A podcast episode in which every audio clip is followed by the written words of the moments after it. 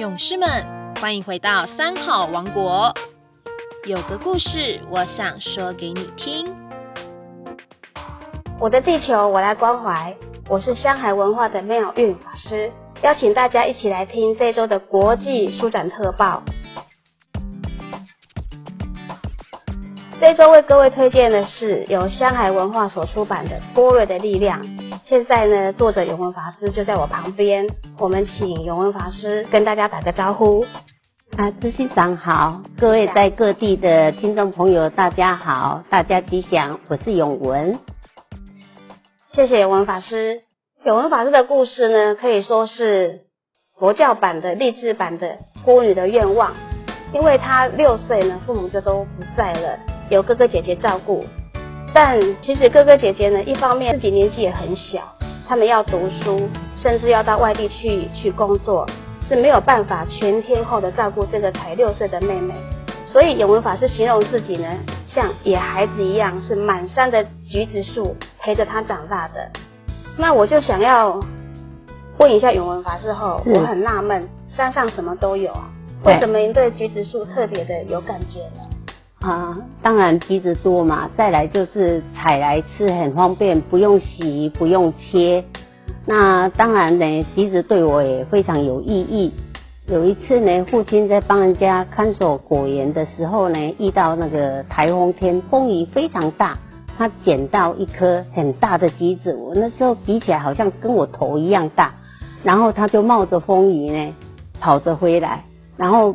我门一开，看到是父亲拿了那颗大橘子给我，我就顾不得他身上是湿的，就抱上去了。所以橘子对我来讲也是很好的一个回忆。那还有一次呢，在父亲生病以后，也是我去追他见他最后一面，但是他就要我剥橘子给他吃，我也剥了，然后他很欣慰的吃着橘子，然后就很很欣慰的跟我讲说。啊，这样子我放心了，将来你就可以吃橘子。这样我后来肚子饿呢，我都是吃这个橘子。我是这一段回忆起来，对我来讲，橘子对我非常有感情，而且很温馨。所以当大家讲橘子很寒性的时候，对我来讲是是软性的，因为对我的回忆来讲是很温馨、很温暖的。所以橘子对你来说，不但是养活。您色身，而且是跟你的生命有相当大的关联。是的，没错。好，那我们都知道永文法师呢，他十七岁就进入佛门。你在书上说，你正要出家发大心，要弘法度众的时候，那那时候的情况就像一部加满油的赛车，正要那个卯足全力踩着油门往前冲的时候。是是是。但是这个时候呢，你身车身的零件却是一一掉落，哈。嗯。你用这样来形容你。您的病，因为您在二十岁的时候诊断出了这个系统性的红斑性狼疮，这个打击几乎打败了你。你有一阵子就是觉得很消沉，为什么是我这样子？嗯，后来是什么样的力量让您重新站起来？啊哈，跟一般大家的心情一样，刚接到这个诊断书，而且医生依据这个这个数据上的数字来告诉你说，哎，你的生命的可能只剩下三个月的时候。那我当然也是非常的沮丧，然后很对人生非常的失望的时候，之后就产生一种暴怒，就觉得为什么是我？为什么是我？看到人就会觉得为什么不是他？他比较老，他的年纪也大，而且呢人比较瘦弱，为什么这么强壮的我会生病呢？就一直这样子疑问的很大的一个疑虑在。但是呢有一次不小心呢就。也想说，哎，庄师傅年纪比我大，实在不应该。但是，对慈庄法师，我们的大师兄，哎，爱把他这样一想。但是后来第二个念头马上说，这是不对的想法。可是也想到庄师傅曾经也生病过，他从医院回来的时候告诉我们说啊，我会把这个工作呢交给某某交给山上来另外做处理。我们就问为什么？他说好家仔要够三个月。那个后嘎仔那一句话，给我一个很大的撞击。我心里想，如果我的生命剩下三个月，为什么这么沮丧？这个师兄的生命剩下三个月，他认为是后嘎仔。然后这个撞击让我感觉说，幸存的日子下来，我要做什么？我不应该只是这样的一个啊沮丧，而且看着庄师傅也很现在也很健康啊，哈，我反而是羡慕他。那后来我就会把这个暴怒的心呢，就慢慢平息下来，然后因为心静下来，然后心也放宽很多。后来这个病反而没有，因为我是免疫系统，然后当我这个心静下来，然后这个疾病反而很少反反复复的复发。后来我就觉得说啊，原来。我们生病的时候会有另外一种方式来面对自己生病了怎么办？所以应该是宽心跟这个静心是疾病的一种克星。我觉得这个是庄师傅给我的一个启发的一个力量。其实我觉得永文法师也很很了不起。我我们吃五谷杂粮，我们都生病。我我个人生病，我也是那个呼天抢地的那 那一型的。但是我听说永文法师在医院里面，他自己住院了，治疗当中，他都还带着他的汗豆巴裤。什么是汗豆包骨？就是他其实身上有很多掉了什么尿袋啊、输液的袋，他都还去其他的病房慰问其他的病人。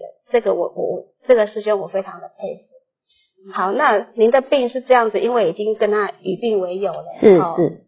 但是您还有一个问题需要克服，就是说。口音的问题，哎，我我们在山里面长大，我在乡下长大，我也是读小学之前，我是不会说国语的，是，更不要说刚签金师傅的时候，常常拿着牌子挂着要请说国语，对，他的腔我们是要适应一阵子的，对对，所以听说您一开始是听不懂师傅的乡音，而误解了师傅的意思，有一句话，但是您却从这个这个误解当中，你悟出了一番人生的道理，究竟你是？悟听了什么话，又悟出了什么道理？因为我是山上在乡野间长大的孩子嘛，所以奔跑啊、跳跃啊、这个爬树啊，都是都是一个习气在。呃，虽然进入了这么严谨的一个佛门里面呢，但是在这个走动的时候，难免有时候看到树枝就跑跑跑，就跳上去去摘一下。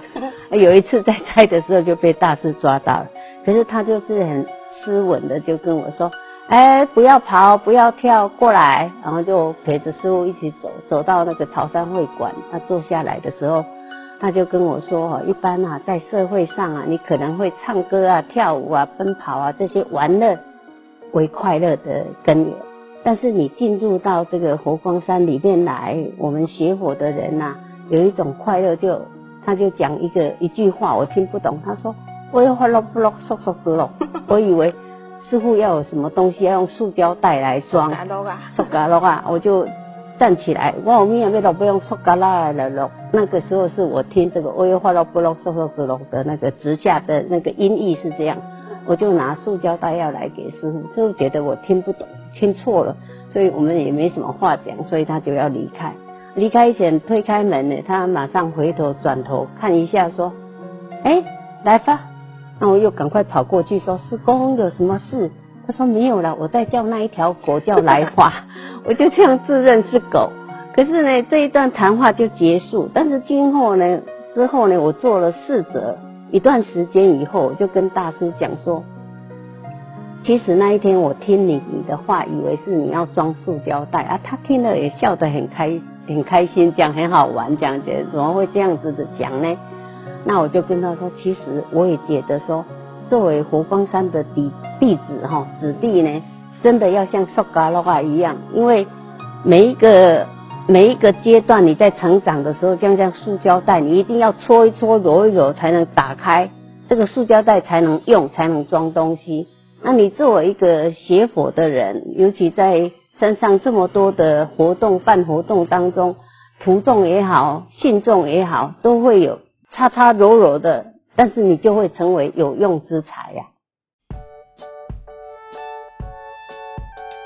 无有法乐，不乐世俗之乐。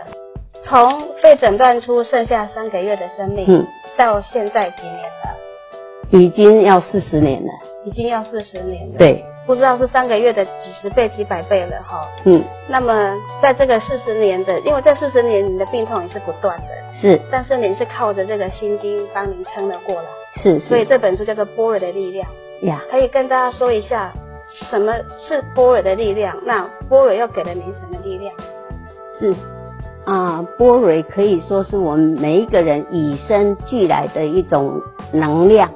那这个能量呢，可以帮助你认识自己，也可以让你去相信你自己。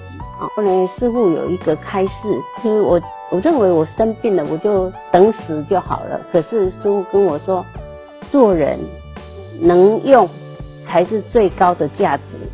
而且修行不是在外向上的礼拜啊、打坐，而是要把你波蕊的能量展现出来，也就是你要把它用出来，你才能成为有用的人。这个才是波蕊的一个功用的力量所在。那也是听了师傅这一番话，我就开始可以振奋自己。所以后来，譬如说在这诗里面写的，我去做人间卫士啦，或是我去做学校的校长啊。乃是拍了山上的电影，或者是观世音的连续剧，乃至到现在可以红火，包括写这一本书，都是在这个师傅的启发我这样的一个波蕊的能量的展现之后，我才有这样的一股呃呃，可能说是来讲，就是我把波蕊的力量作为一个功用来使用吧。嗯，谢谢。这本《波尔的力量》呢，有一个副标就是永文法师的钢骨人生。他也用很勇敢做这么多的事情哦，来成就他的法身慧命的钢骨。今天谢谢永文法师，谢谢朱行长。再一次谢谢永文法师与妙运法师带来精彩的对谈，也让我们一窥充满乡土童趣的故事。而如同永文法师呢，即将在名家讲座的讲题一样，波蕊的力量度一切苦厄。相信透过今天的节目呢，大家也都有所受益哦。不过还不过瘾吧？在十一月十四号星期六下午两点半，永文法师在礼敬大厅二楼五官堂跟您分享波蕊的秘诀以及钢骨精神的人生，一定让你收获满满。二零二零国际书展暨书食博览会，十一月七号至十一月十五号期间，欢迎大家一起到佛陀纪念馆读好书籍、吃好书食哦。